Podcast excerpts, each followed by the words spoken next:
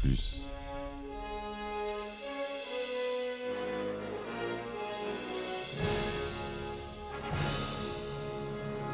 Eh ben attendez, on est en France. Allez, cul sec.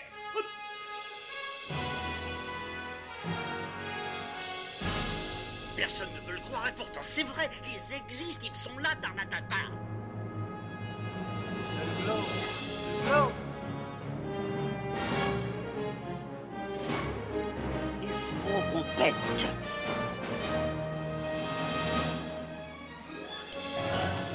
Le circuit branché, convecteur temporel temporisé.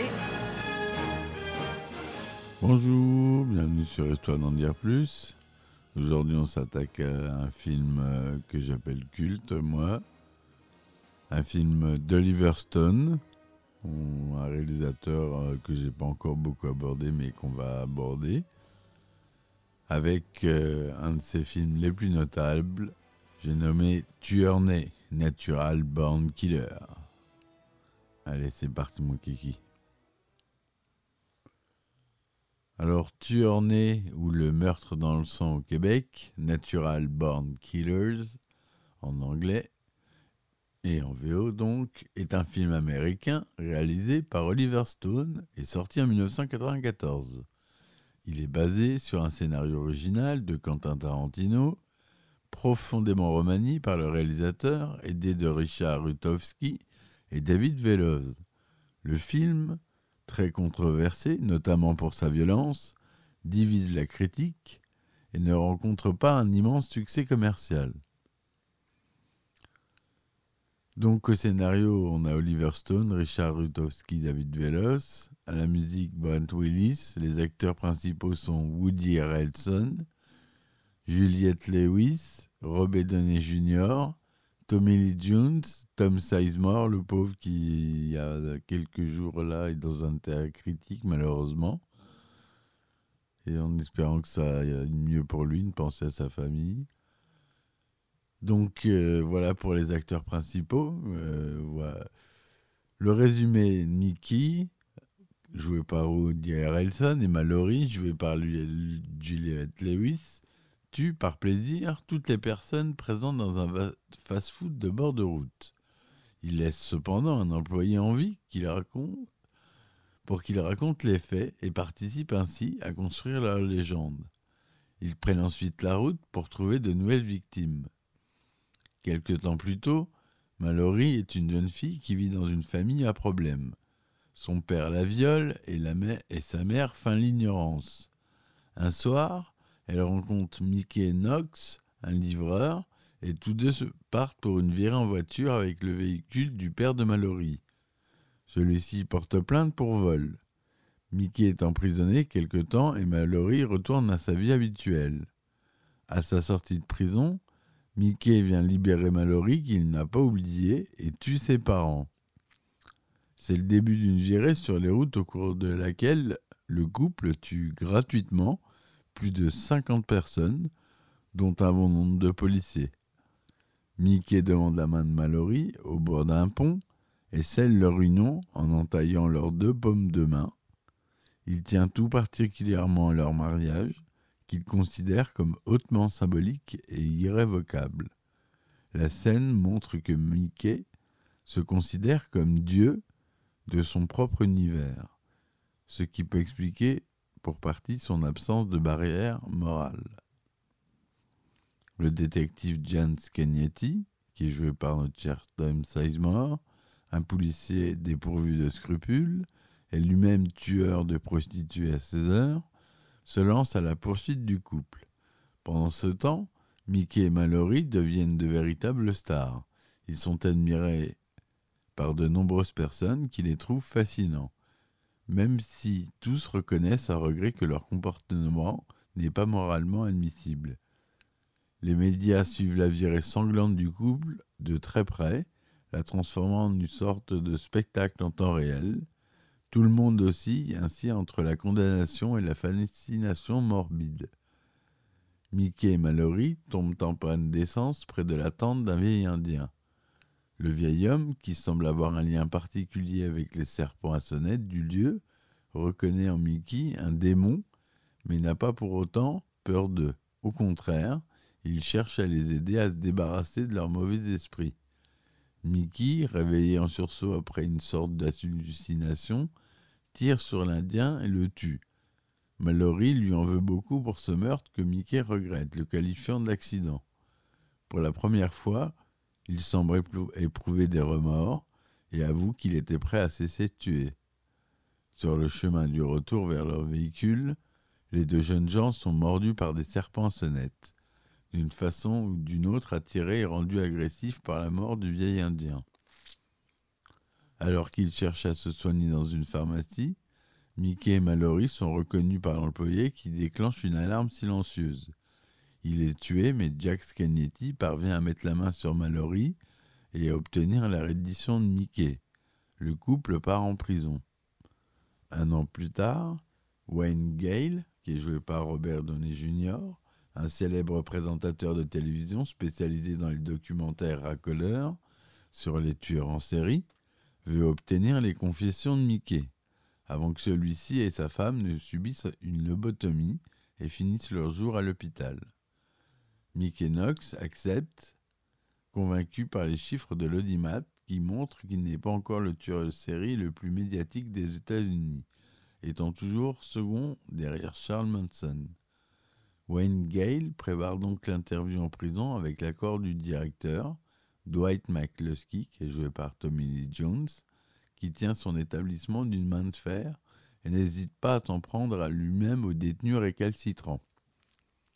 Cependant, celui-ci a un plan pour se débarrasser définitivement à l'issue de l'interview de ceux qu'il considère comme des déchets irrécupérables. Il prévoit de confier leur transfert vers l'hôpital de Scagnetti afin que le policier les tue sur le chemin.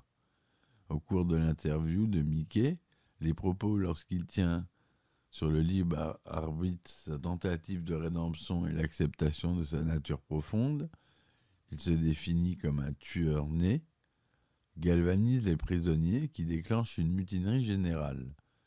Tandis que les prisonniers prennent peu à peu le contrôle du pénitencier, Scagnetti retrouve Mallory dans sa cellule et fait lui aussi preuve d'un mélange de dégoût et de désir. Mallory feint d'abord la réciprocité, puis se refuse violemment à lui, parvenant à le mater avant d'être elle-même maîtrisée par deux gardes. Pendant ce temps, la situation dans la prison devient critique et l'interview est interrompue. Mickey en profite pour faire diversion. Il s'empare d'une arme et abat presque tous les gardiens présents dans la pièce, forçant les deux restants à le conduire jusqu'à la cellule de Mallory. Souhaitant rester au centre de l'attention, il entraîne Wayne Gale et son équipe à sa suite, qui continue à filmer en direct.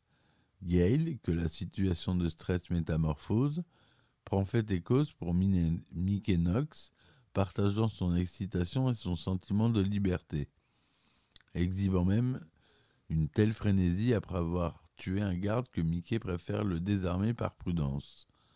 Ils arrivent à la cellule de Mallory et Mickey, la libèrent en abattant les gardes, mais se retrouvent en mauvaise posture face à Scagnetti avec un chargeur vide, tandis que Mallory à son tour sauve son mari en frappant mortellement Scagnetti. Le couple réussit son évasion grâce au soutien de leur otage volontaire et des détenus mutinés.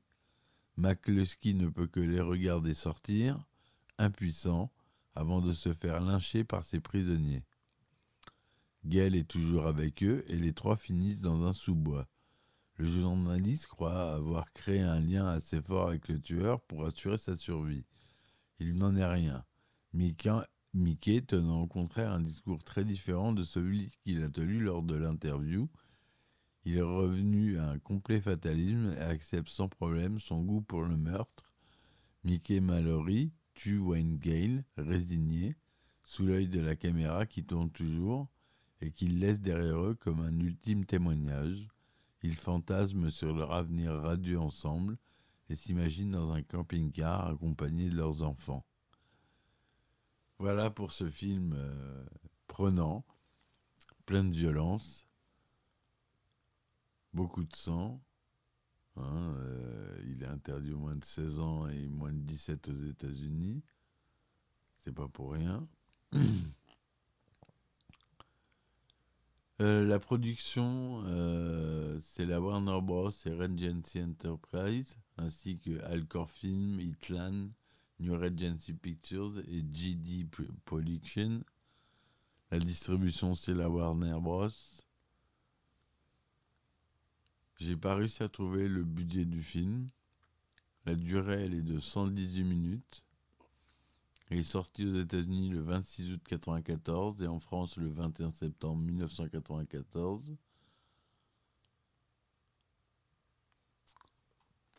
Le scénario original est l'œuvre de Quentin Tarantino. Au début des années 1990, il vend les droits du script aux producteurs James Asmer et Don Murphy pour 10 000 dollars et tente sans succès de le réaliser lui-même pour 500 000 dollars. Les producteurs le vendent finalement à Warner Bros. Oliver Stone découvre à ce moment-là le scénario et pense que c'est le projet idéal après la production difficile de son précédent film Entre ciel et terre entre, en 1993. Avec l'aide de Richard Utowski et David Veloz, Stone réécrit le script en conservant cependant quasiment mot pour mot les dialogues de Tarantino. Stone modifie cependant en profondeur la structure initiale du script en recentrant l'attention sur les deux tueurs en série, tout en donnant un rôle très important aux médias par l'intermédiaire du journaliste Wayne Gale, Robert Downey Jr. rappelant la structure narrative du film d'Orson Welles, Citizen Kane, Quentin Tarantino, insatisfait de la version de son script revisité par Oliver Stone, renie alors publiquement la paternité du scénario final. Il demande en conséquence que ne soit pas mentionné au générique son implication dans la création de l'histoire originale.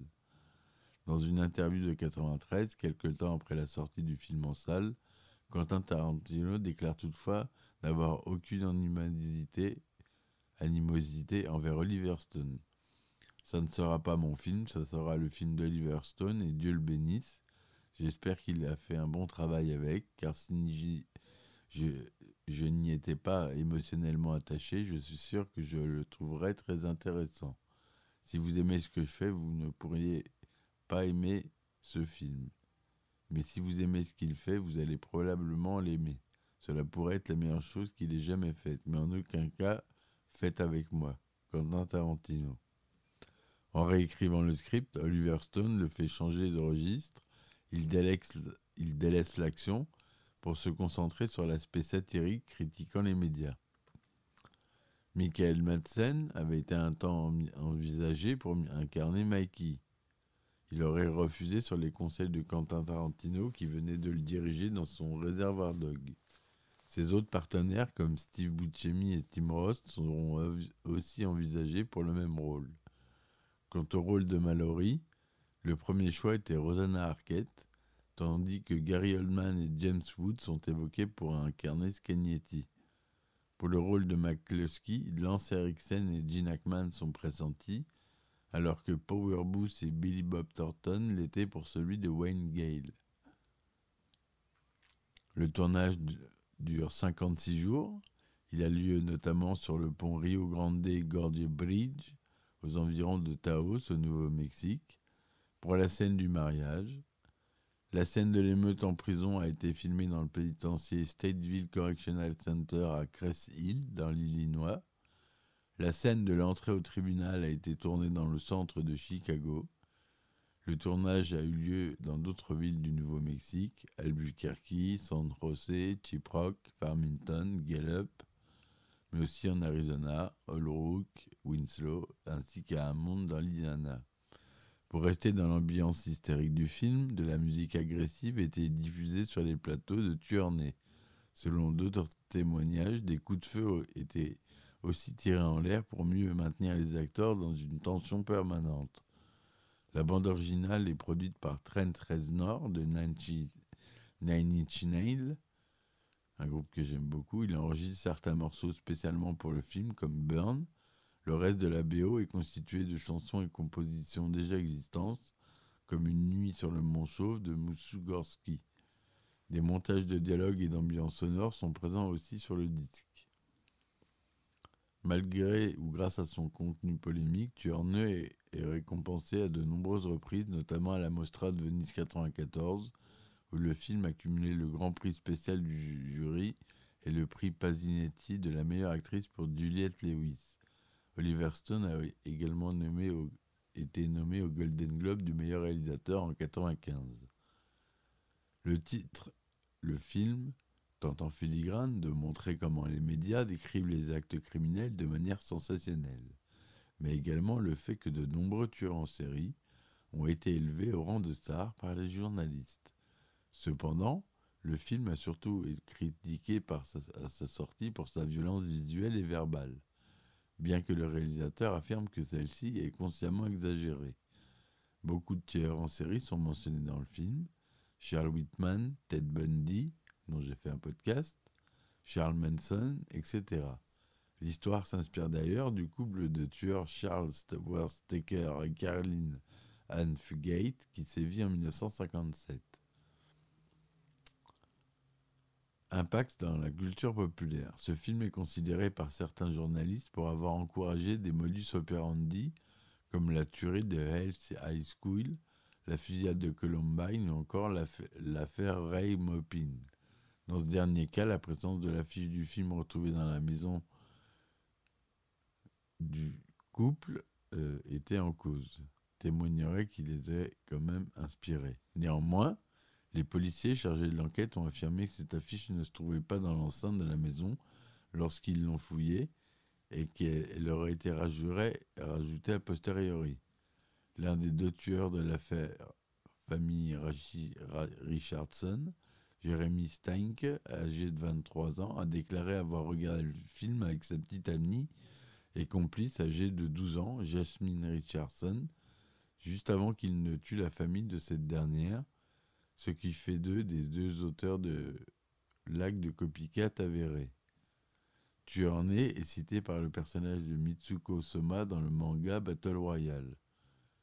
Talib Kweli fait référence à Mickey Mallory, Knox dans sa chanson Respiration.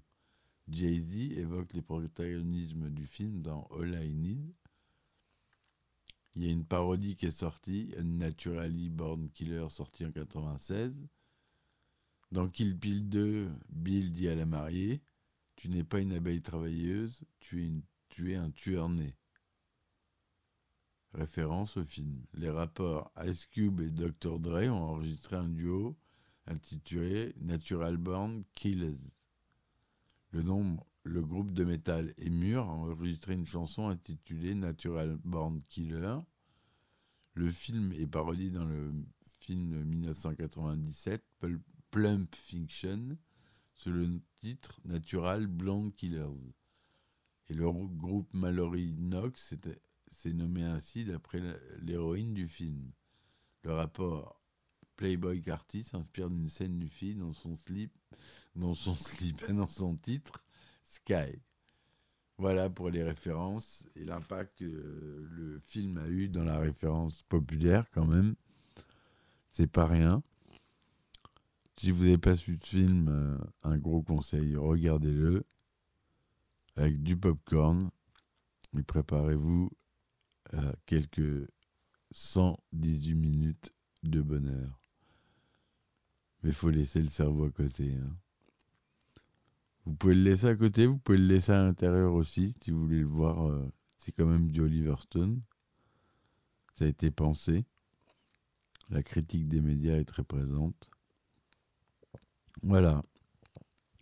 Voilà ce que je voulais vous dire sur ce film. Voilà, j'espère que ma chronique vous aura plu. N'hésitez pas à me soutenir sur Ulule, Patreon, euh, Tipeee. Il y a des épisodes bonus sur Patreon. L'abonnement, il est pas cher, c'est 3 euros par mois. Et vous avez des épisodes euh, inédits sur les anecdotes de tournage, sur euh, des, des sorties qui se feront l'année prochaine. Enfin voilà, j'ai encore euh, pas mal de choses dans ma petite malle. Voilà, voilà mes petits amis, je vous dis merci de m'avoir écouté, à bientôt, et puis ciao ciao Histoire d'en dire plus.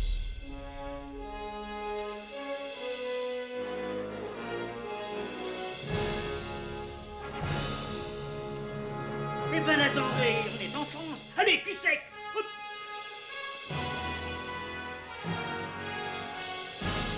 Personne ne veut le croire et pourtant c'est vrai, ils existent, ils sont là, Tarnatata.